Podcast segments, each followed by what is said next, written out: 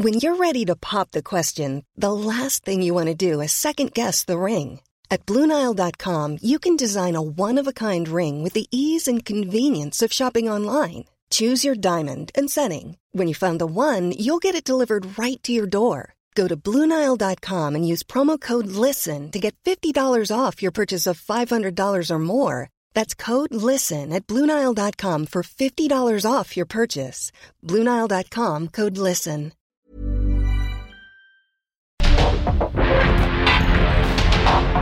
Porque el mundo actual no se entendería sin la economía, las finanzas y los negocios. Acompaña a Mario Maldonado, el columnista de negocios más joven y objetivo del periodismo financiero en su programa.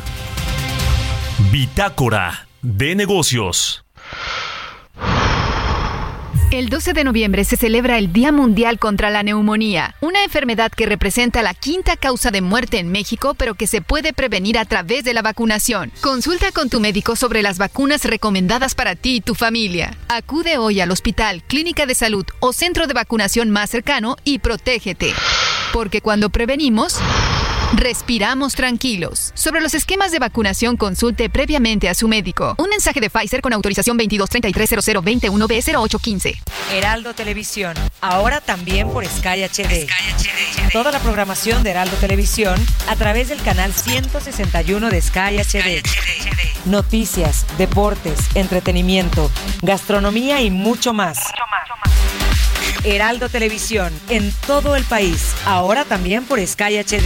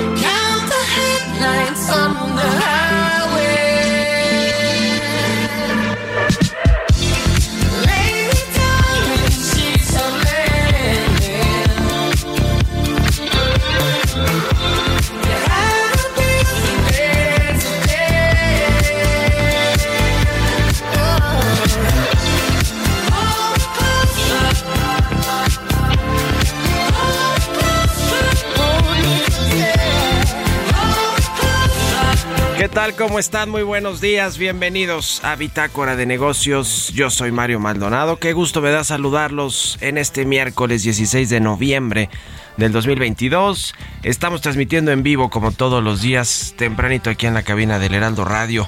Gracias por acompañarnos a todos los que nos escuchan en la Ciudad de México, en el Valle de México por la 98.5 de FM.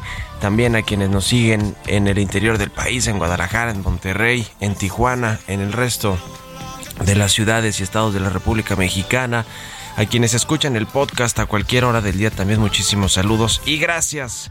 Comenzamos este miércoles con un poquito de música como todos los días antes de entrarle a la información para eh, despertar de buenas, comenzar el día de la mejor manera.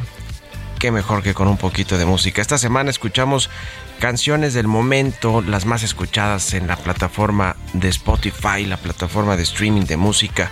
Esta es de Elton John y Britney Spears, se llama Hold Me Closer. Esta canción del cantante, pianista, compositor y músico británico Elton John en colaboración con la cantante estadounidense Britney Spears se estrenó el 26 de agosto de este año y la vamos a estar escuchando ya aquí en Bitácora de Negocios. Le entramos le entramos ahora sí a la información. Vamos a hablar con Roberto Aguilar. Los temas financieros más relevantes. Cede nerviosismo geopolítico por Polonia y los mercados retoman sus alzas.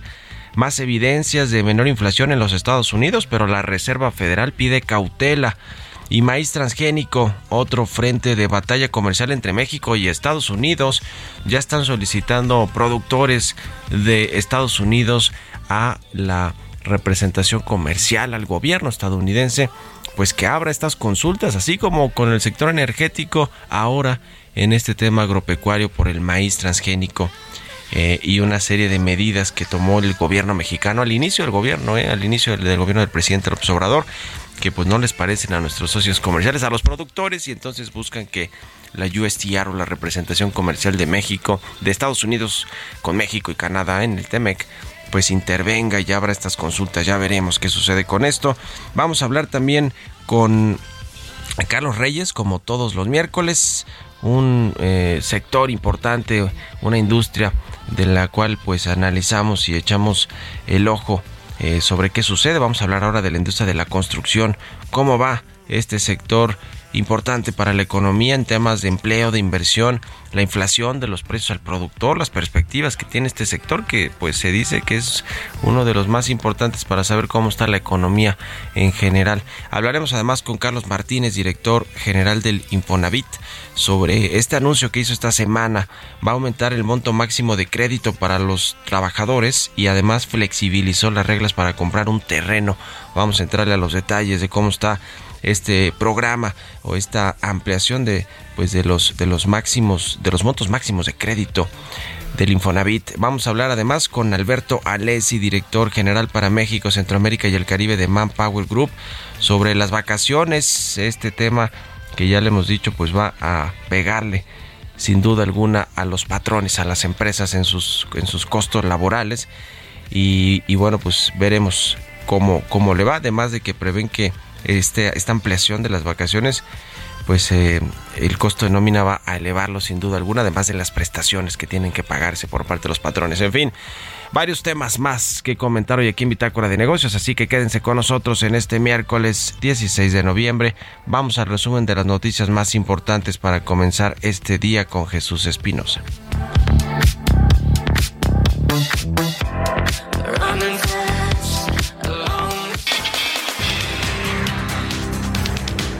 El presidente Andrés Manuel López Obrador señaló en su conferencia de este martes que podría presentar una iniciativa de reforma a la ley electoral si fracasa en el Congreso su plan de modificar la Constitución para poder hacerla.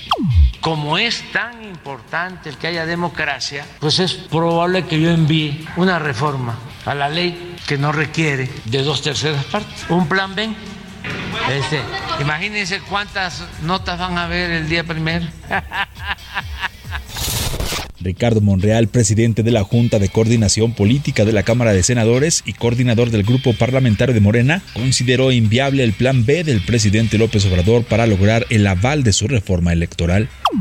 Yo tengo la impresión, sin poderlo comprobar, que el plan B es algo similar a la reforma eléctrica, porque no hay forma de que la mayoría calificada se construya en la Cámara de Diputados. Creo que podría modificarse la ley de medios de impugnación o la ley electoral, eh, porque esas no requieren mayoría calificada. En Palacio Nacional rindió protesta Jorge Nuño Lara como nuevo titular de la Secretaría de Infraestructura, Comunicaciones y Transportes, en sustitución de Jorge Arganis Díaz Leal, quien dejó el cargo por temas de salud. La toma de protesta fue encabezada por el secretario de Gobernación, Adán Augusto López. La Unidad de Inteligencia Financiera informó que presentó una denuncia ante la Fiscalía General de la República contra el ex Procurador General de la República Jesús Murillo Caram, quien se encuentra privado de su libertad en el reclusorio norte por el caso Ayotzinapa. A través de una tarjeta informativa, la dependencia, encabezada por Pablo Gómez, detalló que el exfuncionario es acusado por lavado de dinero, tráfico de influencias y defraudación fiscal. La minuta aprobada por el Senado de la República, que aumenta los días de vacaciones a los trabajadores de nuestro país, ya se encuentra en la Cámara de Diputados y fue turnada a la Comisión del Trabajo y Previsión Social para su dictamen. De aprobarse en los próximos días en San Lázaro con el artículo transitorio primero, el decreto entraría en vigor el primero de enero de 2023 o al día siguiente de su publicación en el Diario Oficial de la Federación.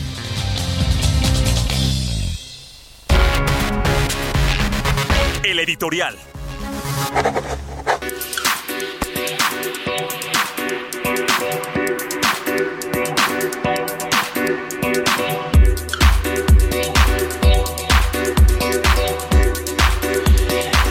Y bueno, pues los contratos en el gobierno del presidente López Obrador, sobre todo los que tienen que ver con las Fuerzas Armadas, siguen a manos llenas. Y fíjese que hay uno, ahora que hablábamos de Estados Unidos y de estas nuevas consultas que están promoviendo los productores de maíz en, materia eh, pues agrícola con México eh, pues eh, ahora que vemos que puede ser un nuevo frente de batalla entre México y Estados Unidos, pues hay otro que también podría complicar las cosas. Y se trata de un contrato que otorgó recientemente la Marina, la Secretaría de Marina, a una empresa china que va a equipar y, y pues a revisar con escáneres y equipamiento tecnológico y de vigilancia pues lo que sucede con las aduanas marítimas en el país. Hablamos de 17 aduanas que van a pues recibir este equipamiento tecnológico a través de una licitación de 10 mil millones de pesos que más bien fue una adjudicación directa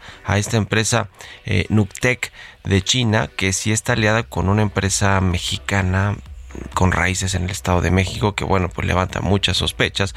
Lo cierto es que el gobierno de los Estados Unidos, esta empresa no es nueva en este contrato, sino que viene desde el inicio prácticamente de la administración. Trabaja además en el aeropuerto Felipe Ángeles también eh, como, como, proveedora de equipo de tecnología.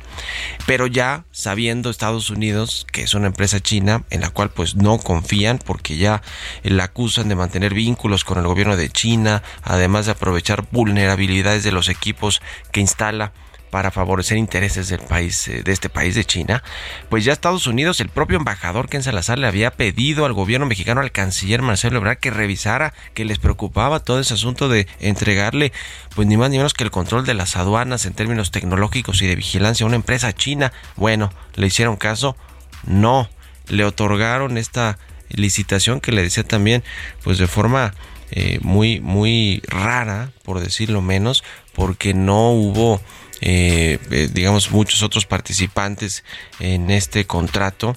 Y además pues eh, es muy opaco porque se guardó toda la información como un tema de seguridad nacional. Ya que cuando no quieren exhibir nada ni transparentar nada pues el argumento de la seguridad nacional siempre es más poderoso. Lo cierto es que esto puede desencadenar otra batalla, otro frente de batalla con Estados Unidos porque les advirtió y aún así le entregaron esta licitación de 10 mil millones de pesos a la empresa china que Estados Unidos pues ya la había investigado y resulta que tiene, que tiene supuestamente ligas directas con el gobierno de Xi Jinping. Ya veremos qué sucede más ahora que se acaban de reunir Joe Biden y Xi Jinping allá en Indonesia.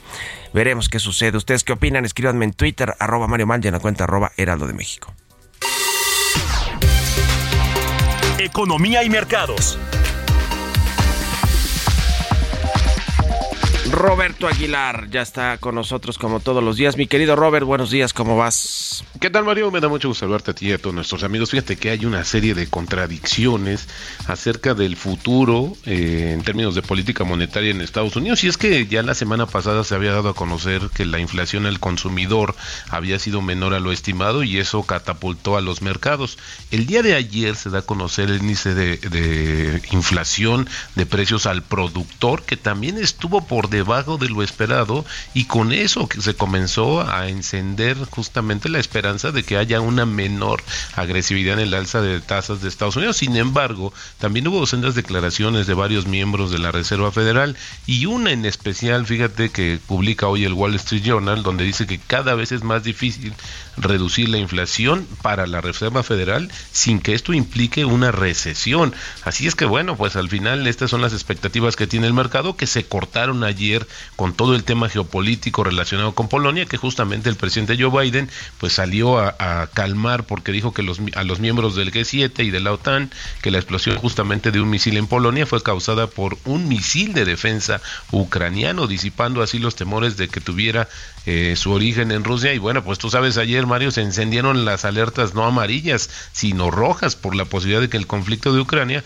pudiera extenderse a los países vecinos y bueno, pues que también Estados Unidos como parte y apoyo de la OTAN pues saliera a defender esta situación, pero afortunadamente no sucedió así. También te comento que la Secretaría del Tesoro de Estados Unidos, ahora que hablamos de la relación México-China y Estados Unidos, pues se, re se, reunió con el gobernador del Banco Central de China para conversar sobre temas como los altos precios de la energía y las materias primas, así como sobre las perspectivas macroeconómicas de ambos países. Esto lo informó el Departamento del Tesoro de Estados Unidos en la reunión que duró dos horas, dice, se tuvo un tono franco, constructivo y positivo. Esto dijo un representante del Tesoro estadounidense en el contexto de los desafíos globales. La secretaria Yellen y el gobernador del Banco Central también discutieron, discutieron temas del G20, que por cierto ya prepara su declaración para el cierre justamente de este de esta reunión, donde pues la verdad estuvo plagada más bien del tema eh, geopolítico y eh, la cuestión de Rusia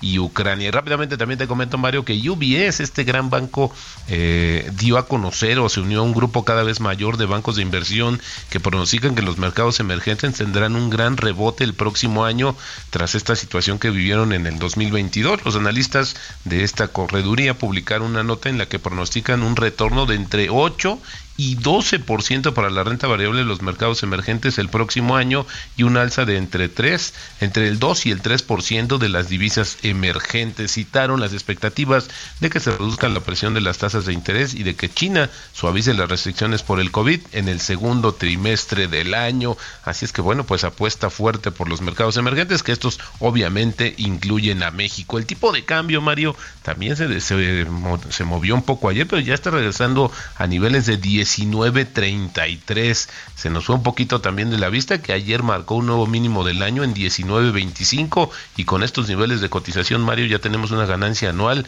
superior al 5.6% y la frase del día de hoy, lo que sabemos de la crisis financiera mundial es que no sabemos mucho. Esto lo dijo en su momento Paul Samuelson. Buenísimo, Robert. Oye, entonces el tipo de cambio se mantiene eh, fuerte con respecto al dólar, que es una de las monedas, el peso mexicano, que y lo sabemos, es una de las que más se negocia en los mercados cambiarios internacionales. Les gusta a los inversionistas, pues no solo por lo que representa el peso en sí mismo, sino porque también pues hay este diferencial importante de la de la tasa que paga a los inversionistas que están en los bonos mexicanos y algunos otros instrumentos con respecto a las que pagan otros países como Estados Unidos, aun cuando está aumentando la tasa también allá en, en Estados Unidos. Entonces, eso le, le, les gusta a los inversionistas extranjeros tienes toda la razón y esta discusión ahora de que si el Banco de México inició antes que Estados Unidos el aumento de las tasas de referencia, pues sin duda también atrajo más capital hacia México y bueno, como les decía UBS, los mercados emergentes dicen será su año en el 2023, ya lo veremos. Hay una estimación, Mario, de que el tipo de cambio cierre el próximo año, ¿eh? 19, eh, 19 pesos por dólar, esta es de Barclays y este año eh, cerraría en 19.75, así es que pues pues muy optimistas con el tema del tipo de cambio. De verdad que este tema de las discusiones comerciales entre México y Estados Unidos no nos vayan a desbaratar los pronósticos. Pues ojalá que no. Gracias Roberto Aguilar, nos vemos al ratito en la televisión. Al contrario, Mario, muy buenos días. Roberto Aguilar, síganlo en Twitter, Roberto AH6 con 21. Vamos a otra cosa. Industria y economía. Y como todos los miércoles, ya está con nosotros Carlos Reyes, analista económico. Mi querido Carlos, buen día. No escuchamos a Carlos Reyes. Bueno, vamos a entrar en el tema de la industria de la construcción. Carlos, ¿nos escuchas? No nos escucha Carlos Reyes. En fin, le decía que vamos a platicar con él de cómo está el sector de la construcción. Ahora que, pues mira, hemos hablado aquí varias veces con los representantes Sí, bueno. de esta industria y lo que dicen es que pues eh, las Fuerzas Armadas están tomando todos los proyectos de infraestructura y resulta que las empresas privadas pues están quedando o subcontratadas o con pocos negocios. Esa es la realidad. Ya te tenemos, Carlos, adelante. ¿Qué tal, Mario? Buenos días, buenos días al auditorio Bitácora de Negocios. Efectivamente, Mario, pues como ya bien lo adelantabas, platicamos sobre la industria de la construcción. Esta industria sin duda importante porque, Mario, fíjate que es la cuarta actividad económica generadora de riqueza aquí en nuestro país porque, bueno, contribuye con alrededor del 7% del Producto Interno Bruto. Solo está detrás de actividades como el comercio, el mayoreo, el menudeo, las manufacturas y los servicios inmobiliarios. En lo referente al empleo, Mario, también es importante esta industria, también se ubica en el cuarto lugar como actividad económica con mayor capacidad de generación de empleo con 4.5 millones de puestos de trabajo, es decir, casi el 10% del empleo total, Mario. Esto es sin duda significativo para las industrias de las cuales pues hemos hemos hablado en diversas ocasiones, pero además se calcula que por cada cuatro empleos directos se generan dos indirectos en sectores relacionados. Por su efecto multiplicador, de cada 100 pesos que se destinan a la construcción, 50 se emplean para la compra de materiales y servicios. Esto, fíjate, Mario, a 183 ramas productivas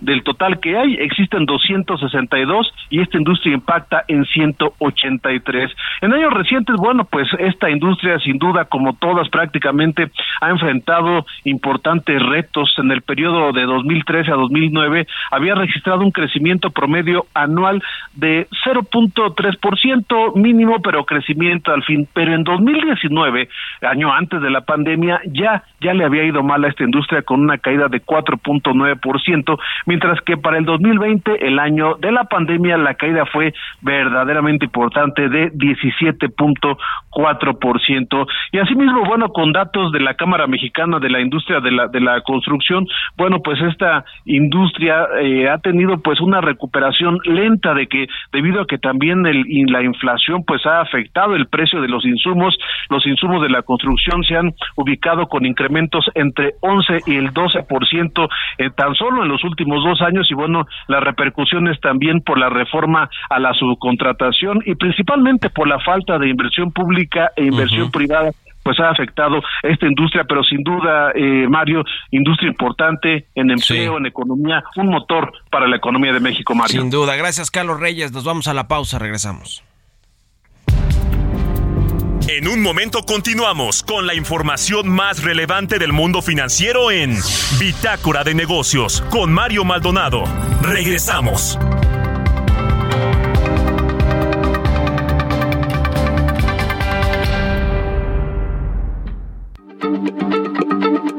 Heraldo Radio, la H se lee, se comparte, se ve y ahora también se escucha.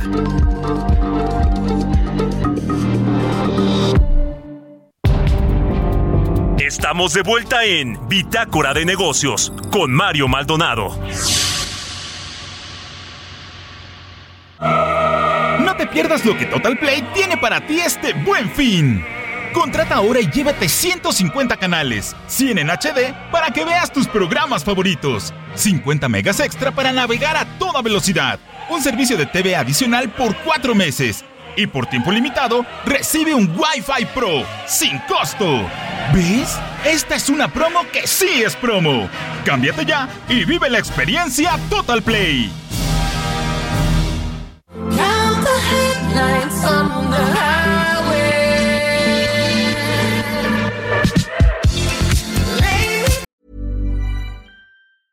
Hiring for your small business? If you're not looking for professionals on LinkedIn, you're looking in the wrong place. That's like looking for your car keys in a fish tank.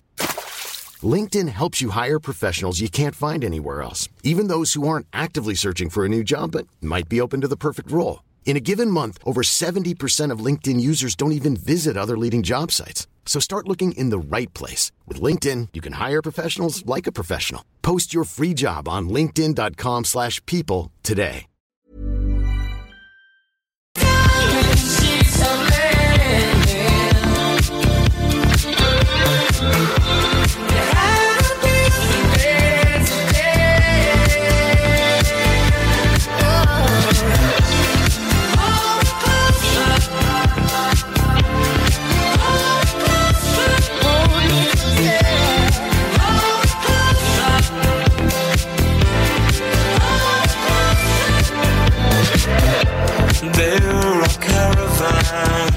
Ya estamos de regreso aquí en Bitácora de Negocios. Son las 6 de la mañana con 31 minutos, tiempo del centro de México.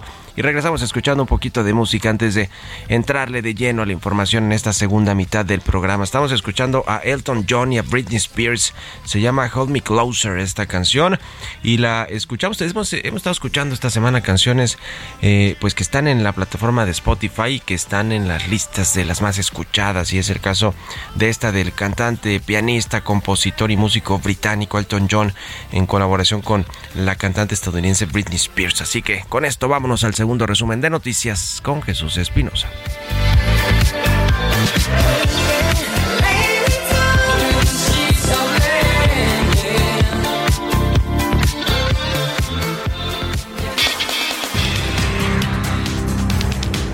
Presidente Andrés Manuel López Obrador confió en que no prosperarán en la Suprema Corte de Justicia de la Nación los amparos que empresas privadas presentaron contra el etiquetado frontal de alimentos y bebidas, asunto que los ministros discutirán este miércoles, pues de lo contrario advirtió se atenta contra la salud del pueblo. Durante su participación en el Foro Mercados de Capital de México organizado por Bloomberg, Galia Borja, subgobernadora del Banco de México, señaló que las decisiones de política monetaria del Banjico no son mecánicas respecto a lo que decide la Reserva Federal, sino que depende de las condiciones cíclicas de la economía mexicana. El Instituto Mexicano de Ejecutivos de Finanzas prevé un 2023 con alta incertidumbre y menor crecimiento económico, con una inflación que no debe enraizarse porque dijo, esto podría llevar a una desaceleración de la economía mexicana. La secretaria de Economía Raquel Buenrostro hizo un llamado a los consumidores a realizar compras responsables durante el Buen Fin. Anunció que en este evento se realizará un sorteo de 500 millones de pesos por parte del SAT, de los cuales 400 millones se repartirán entre los consumidores y 100 millones entre los comercios que participen en el Buen Fin del 18 al 21 de noviembre.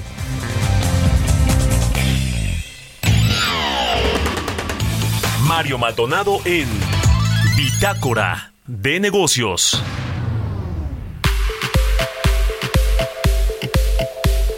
Y bueno, ya le comentaba sobre este anuncio que se hizo esta semana de parte del Infonavit con respecto a los créditos hipotecarios, al monto de los créditos hipotecarios que se extendió hasta 2.4 millones de pesos, obviamente pues dependiendo del perfil de los de los derechohabientes, de los trabajadores mexicanos, la capacidad de pago del salario que tienen los trabajadores, pero bueno, es una noticia interesante y buena de esta ampliación de del monto máximo de crédito hasta por 2.4 millones de pesos.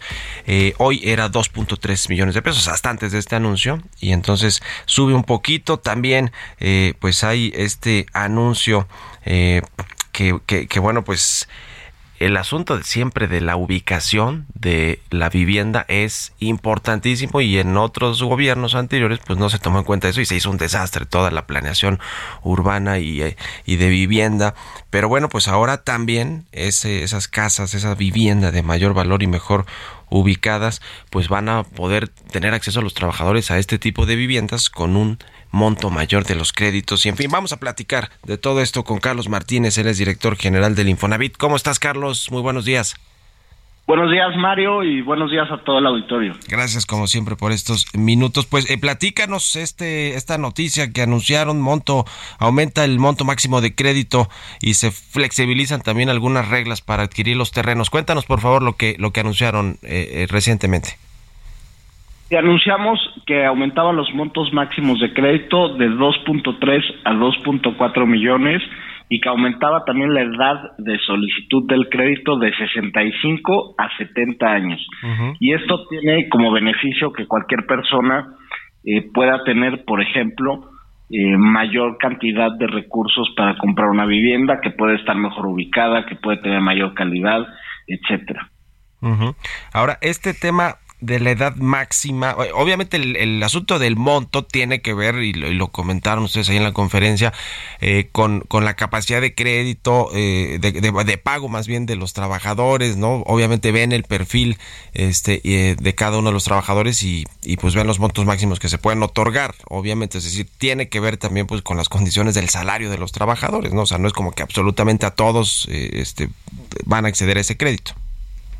Efectivamente, está ligado al salario registrado ante el Seguro Social y por eso es muy importante que los trabajadores se fijen, lo pueden hacer a través de mi cuenta Infonavit, que es la banca electrónica, que se fijen con qué salario lo tiene registrado su patrón, porque eso determina la cantidad de crédito.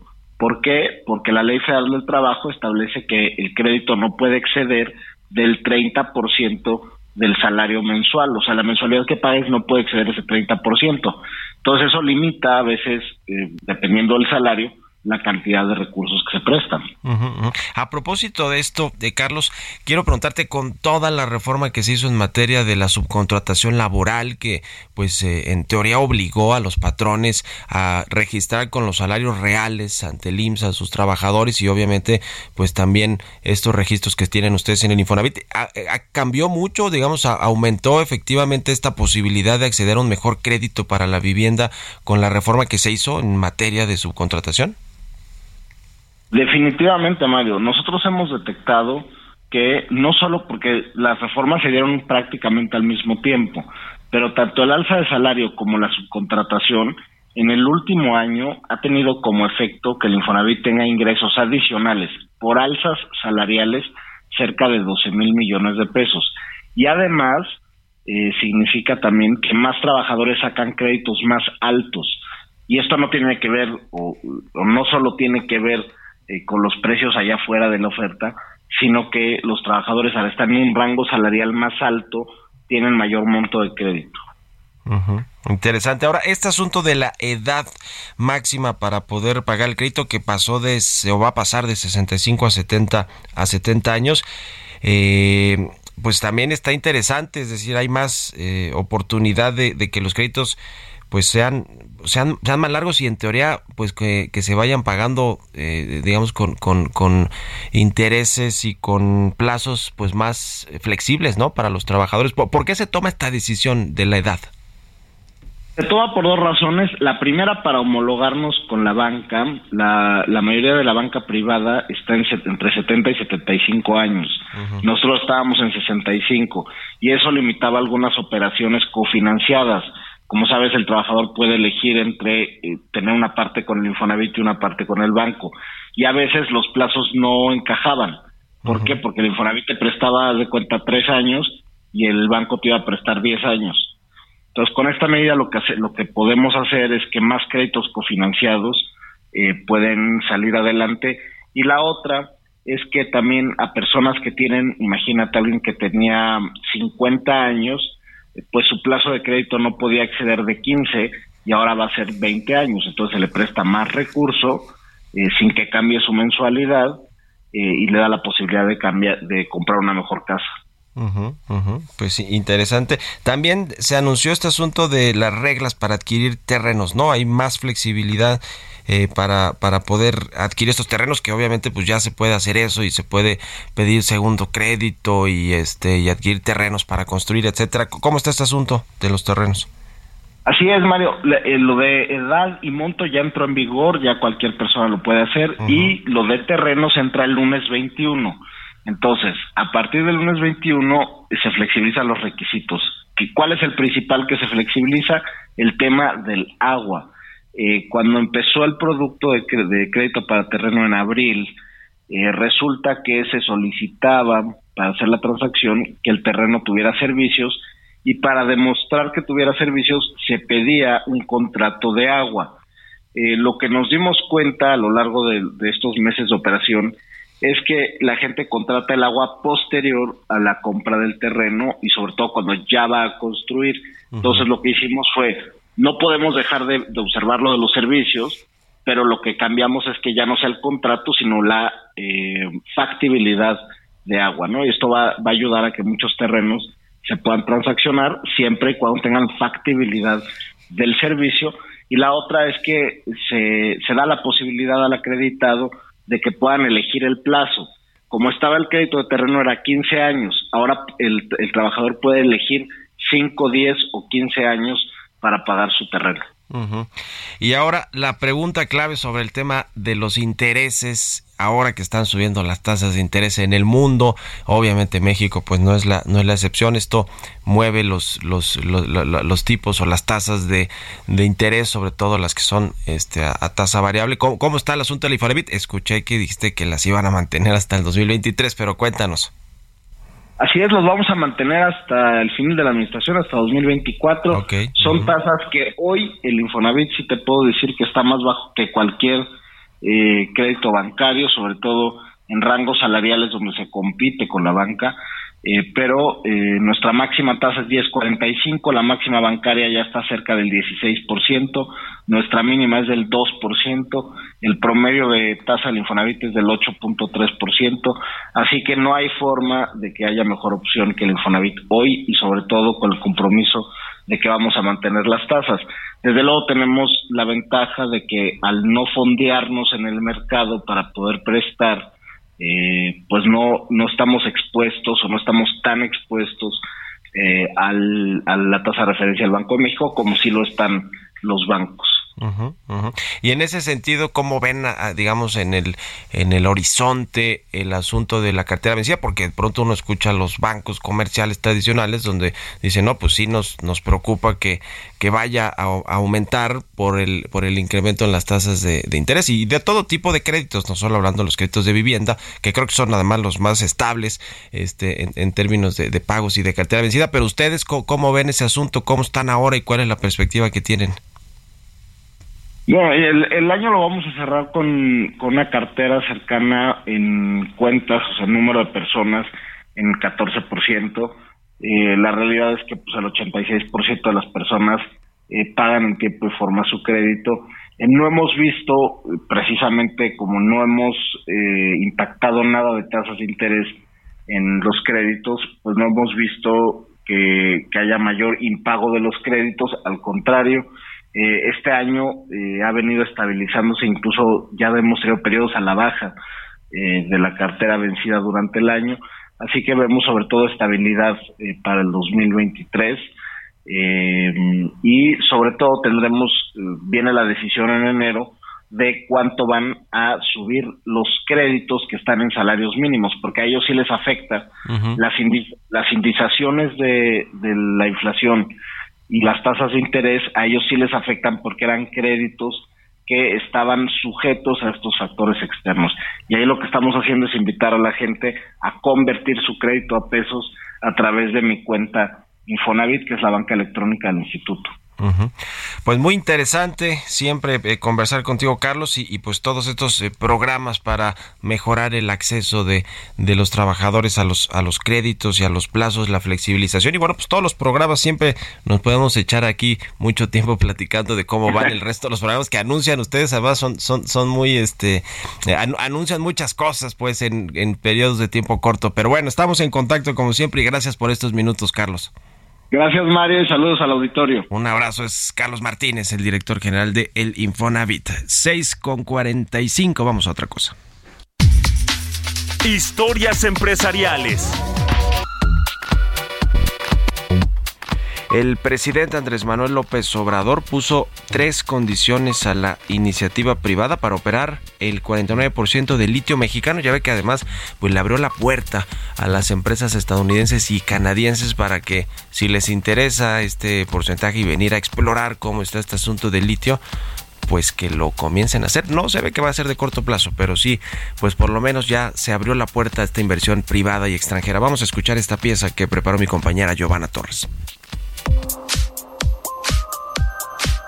El presidente Andrés Manuel López Obrador ofreció este martes a la iniciativa privada de México, Estados Unidos y Canadá tener la participación hasta del 49% en la explotación del litio en el país, pero fijó condiciones como el que la materia prima no salga de México, sino se industrialice como baterías de autos en las plantas que se instalarán en Sonora y se comercialicen en el mismo estado.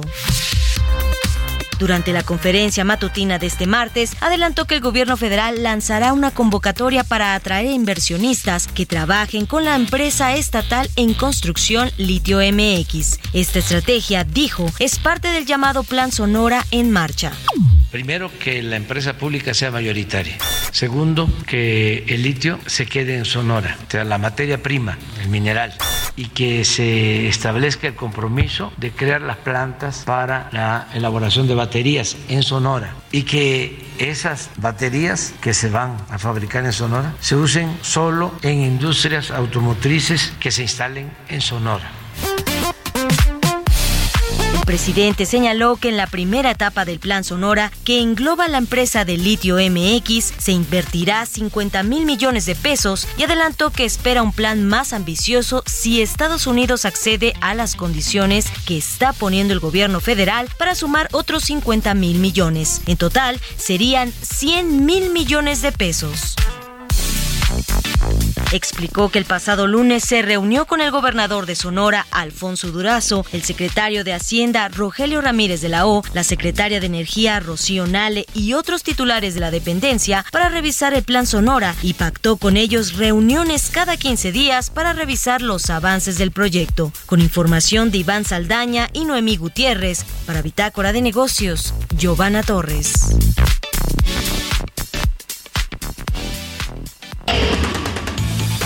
Bitácora de negocios con Mario Maldonado.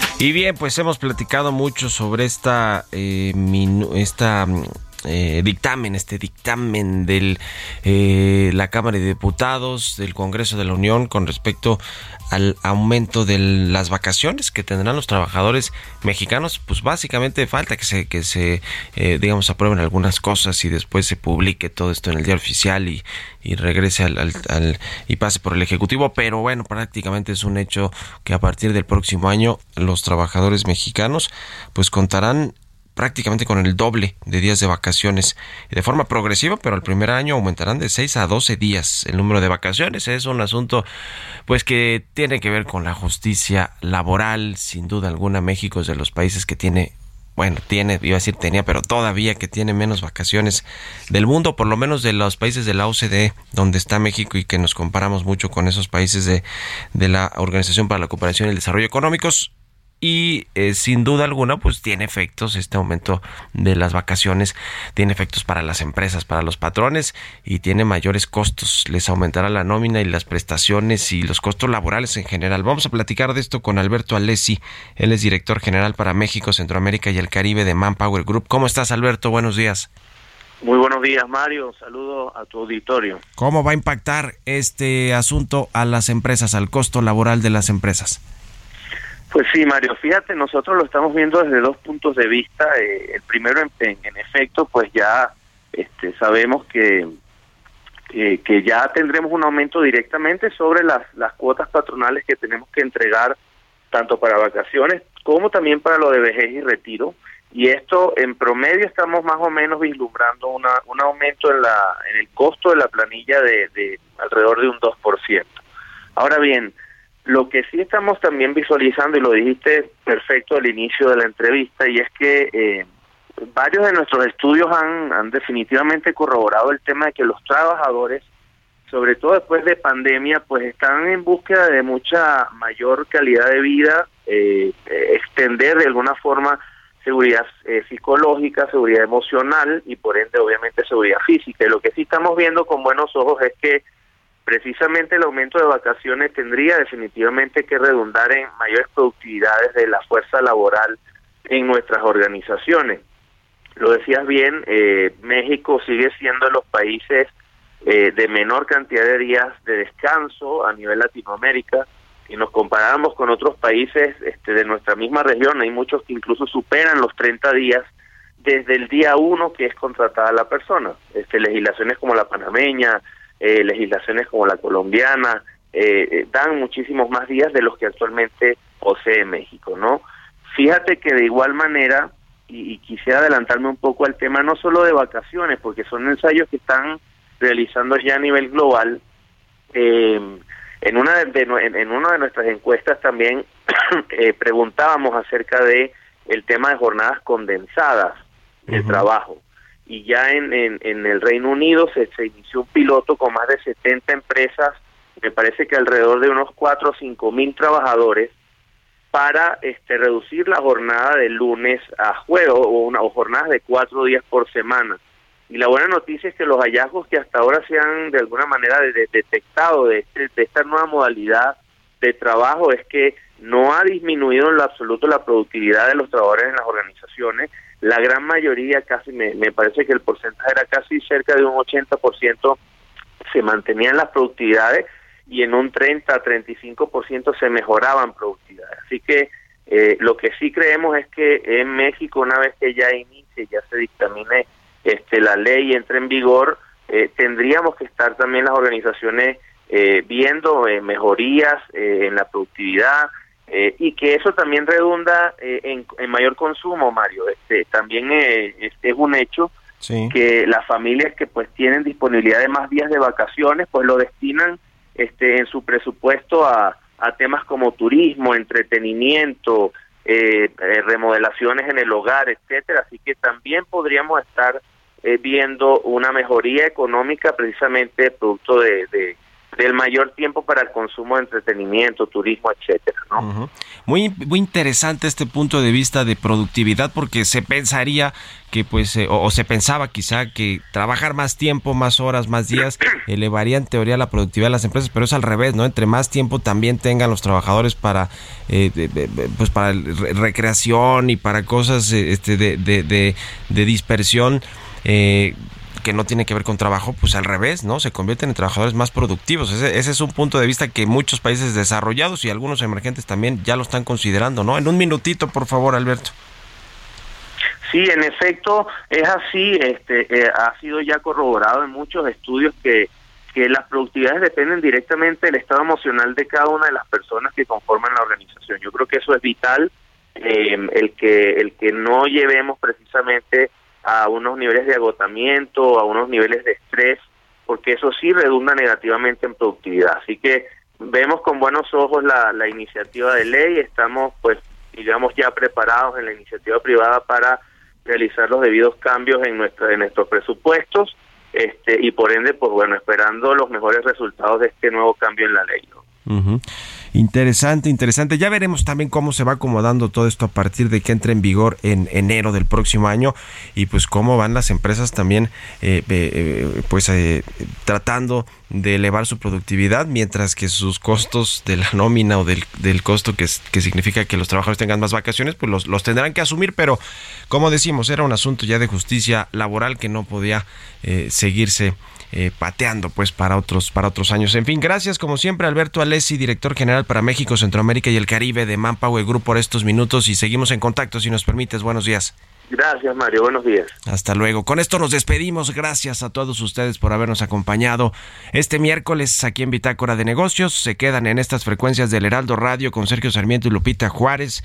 Nosotros nos vamos a la televisión, al canal 8 de la televisión abierta, a las noticias de la mañana y nos escuchamos aquí mañana tempranito a las 6. Muy buenos días.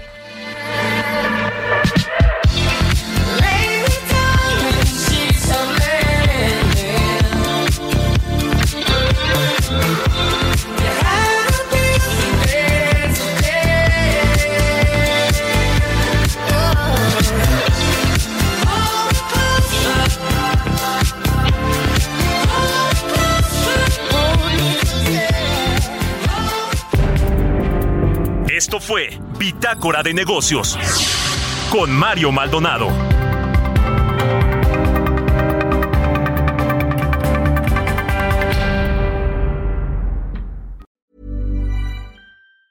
Mom deserves the best, and there's no better place to shop for Mother's Day than Whole Foods Market. They're your destination for unbeatable savings, from premium gifts to show-stopping flowers and irresistible desserts. Start by saving 33% with Prime on all body care and candles. Then get a 15-stem bunch of tulips for just $9.99 each with Prime. Round out Mom's menu with festive rosé, irresistible berry chantilly cake, and more special treats. Come celebrate Mother's Day at Whole Foods Market.